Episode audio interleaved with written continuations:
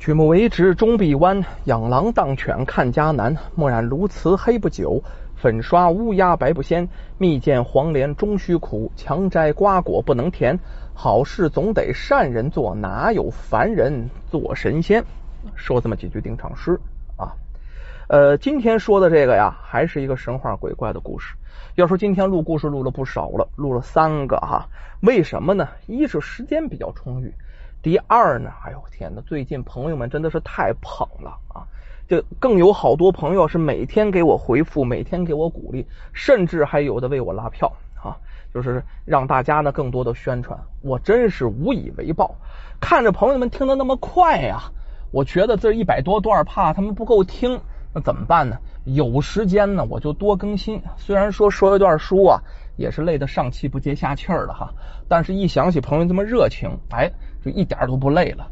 呃，接下来说的这段书是个《聊斋故事》，这个《聊斋故事》啊，满满的是亲情啊、爱情啊，哎，各种各样的情都在里头的。结果呢，也非常的好。大晚上的大白天的，现在生活挺累的，听点高兴事儿，我觉得哈啊，比说那些青面獠牙的事儿要好得多啊。咱说呀，既然是《聊斋故事》嘛，您就甭纠结啊年代啊时间呢，地点倒是有。在淮水之滨啊，咱们说淮河边上吧，有这么个地方，有一个人呢，是一个贡生，这个人叫周天仪啊。周天仪啊，哎，一直没孩子，老来得子，五十岁上下，媳妇在开怀，才生了那么一个儿子，给儿子起名叫周克昌。咱说老来得子啊，能不溺爱吗？那对这周克昌啊，那是娇宠的不行啊。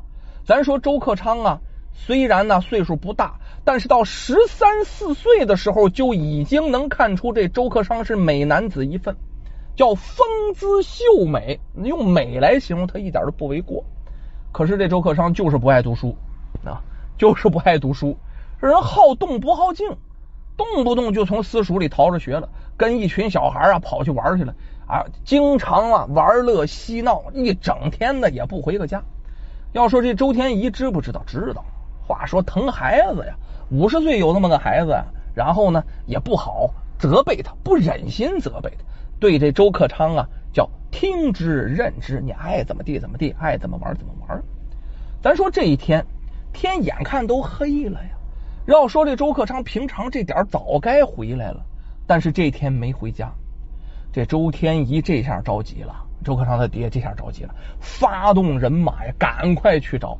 哎，结果呢，家里周围多少里都找遍了，也没找到这个孩子。这周天一夫妇直当这孩子出了事儿了，两个人是抱头嚎啕大哭，痛不欲生啊！爱子情切呀，好容易有那么个儿子养这么大呀，啊，六十多了再养，养得了吗？痛不欲生啊！咱说一年以后，哎，这周克昌啊又回来了。这老两口特别高兴，赶快问这一年上哪儿去了。这周克昌就说呀：“呃，我被一个道士啊，还弄了点迷药给迷走了。呃，幸好啊，这道士没杀我。刚好倒是上外地云游，哎，他以为他给我上的迷药，可是啊，那迷药没迷住我，所以啊，我就逃出来了。”按照以前记的那个路线，打听来打听去，我才跑回的家。那周天仪喜极而泣呀，哭了好几天。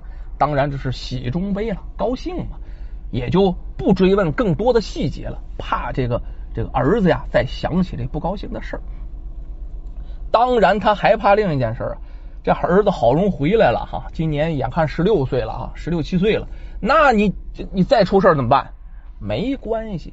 咱说这周天仪啊，共生也有学问，是吧？亲自教儿子读书啊，这个这个别上外边去了啊，不许离家半步，上哪儿去呢？啊，爹都得跟着，是这么回事。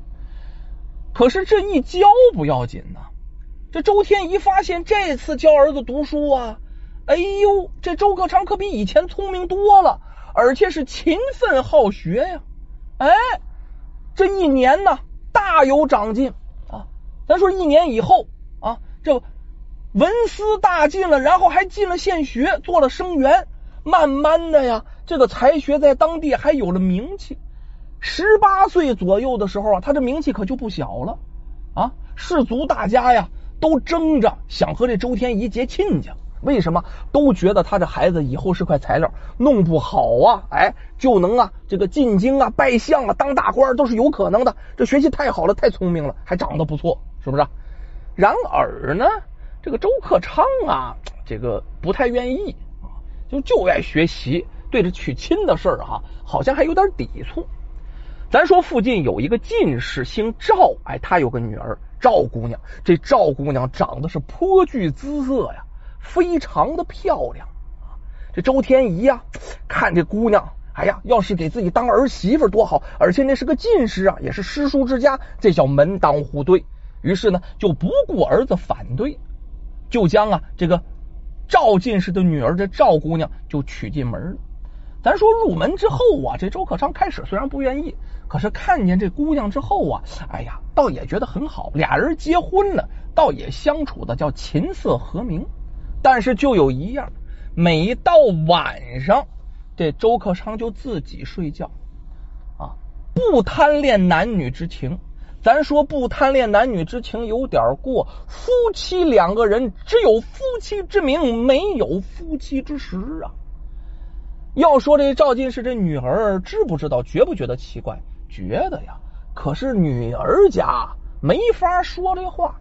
你说是跟自己婆婆说，还是跟自己妈说？说丈夫不碰我啊，晚上不跟我睡觉啊，他不跟我上床，这姑娘说不出来。于是这一年呢，别人也不知道。一年之后，这周克昌高中举人呢，周天一大非常的高兴跟欣慰呀。可是到这个时候，还有点不满足的地方。咱说这周天一周老太爷这年龄可是越来越大了，儿子是五十岁盼来的呀，到现在盼来盼去就想盼个孙子啊，这是天天想天天盼的，时常啊跟儿子闲聊的时候暗示这个意思啊，没想到这周克昌一脸茫然，不懂你说一什么意思，咱也不知道是真的啊，也不知道是假的，反正这装装不明白啊，这母亲呢实在是受不了了。想孙子想的不行，早上晚上的在这周克昌耳边呱噪，让他你赶快生个孩子吧，赶快生个孩子吧，赶快生个孩子吧，赶快生个孩子。没想到这周克昌啊，脸色突变，脸呱嗒就落下来了，一点乐模样都没有了。然后走到门口，这时候声音就比较冷了。我本来早就想离开了。之所以一直没走，不过是舍不得父母养育之恩罢了。哎，我实在不能生儿育女来安慰二老啊！我马上走，能顺从父母愿望之人还会再来的。这母亲没明白怎么回事啊，就怕儿子这回真是再走了，出去就拉住了周克昌。没想到拉住了衣服，这周克昌扑棱一下就跌倒了。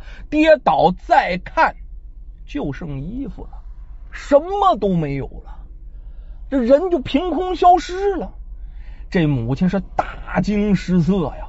好家伙，赶快把他爹叫来，朗两口一商议，怀疑啊，其实啊，之前周克昌出去就已经死了，咱们看见的是周克昌的鬼魂呐。剩下什么了？再哭吧！老两口这顿哭啊，那伤心的不行。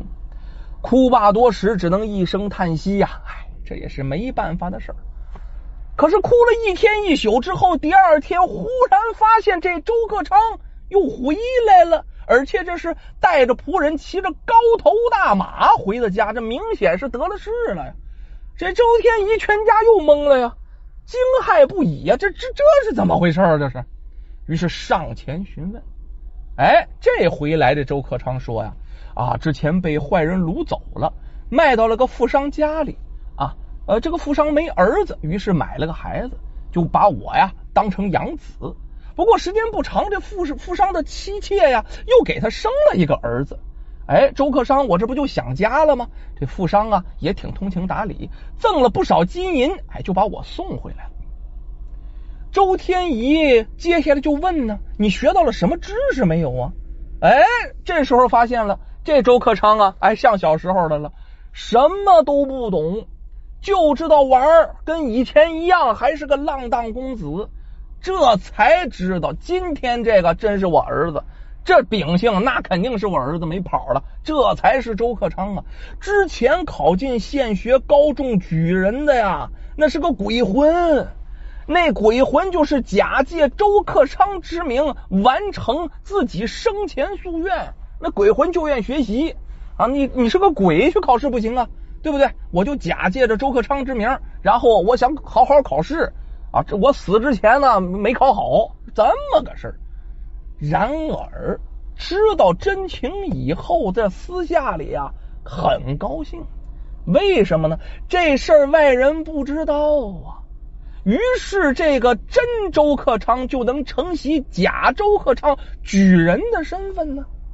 接下来呀，这真周克昌走进房门，一看，好家伙，媳妇都帮我娶完了，而且这媳妇虽然一年多，还是完璧之身呢。啊，没跟别的男人一起睡过呀。咱说那鬼魂挺有节操的，他也办不到啊。夫妻二人呢，你瞅我也高兴，我瞅你也高兴，哎，这才圆了房。圆完房之后，哈，这有了夫妻之实了，那才叫琴瑟和谐呀。然而啊，他发现啊，这个周克昌可跟之前那个不太一样，这个人很腼腆。看着他媳妇之后啊，反倒有点惭愧。两个人在一起好的呀，就跟新婚一样。要说这一年以后啊，这是人是真夫妻啊。这媳妇的照顾呢，生了一儿子。周克昌的媳妇给他生一大胖小子，全家那是特别的高兴。这下啊，周克昌他爹啊，这下高兴了。六十多岁好七十了，抱上大孙子，这一辈子是生平足矣呀。古人说呀，哎呀，平庸之人反而有福气。你说，这样的人呢，鼻子、嘴巴、眉毛、眼睛都能透出平庸之相，接着福气那就来了啊。那些容貌不凡、才智卓越之人，反而啊被鬼魂所厌弃。平庸有平庸的好处，好处在于什么呢？就像这周克昌似的，不进考场就高中了举人啊。不去迎亲，佳丽就在怀，哎，自己就来了。何况那些不走歪门邪道，反而能升官发财的庸人们呢？